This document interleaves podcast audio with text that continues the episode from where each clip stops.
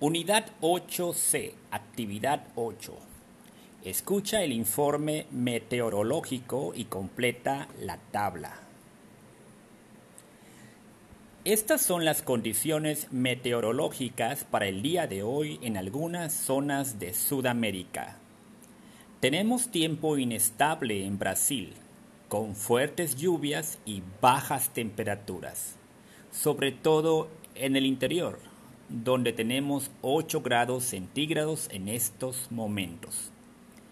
En la zona del Caribe, por el contrario, hace muy buen tiempo, con mucho sol y una temperatura de 22 grados centígrados. Tiempo inestable en la República de México, con fuerte viento y cielo nublado. La temperatura en la capital es de 15 grados centígrados.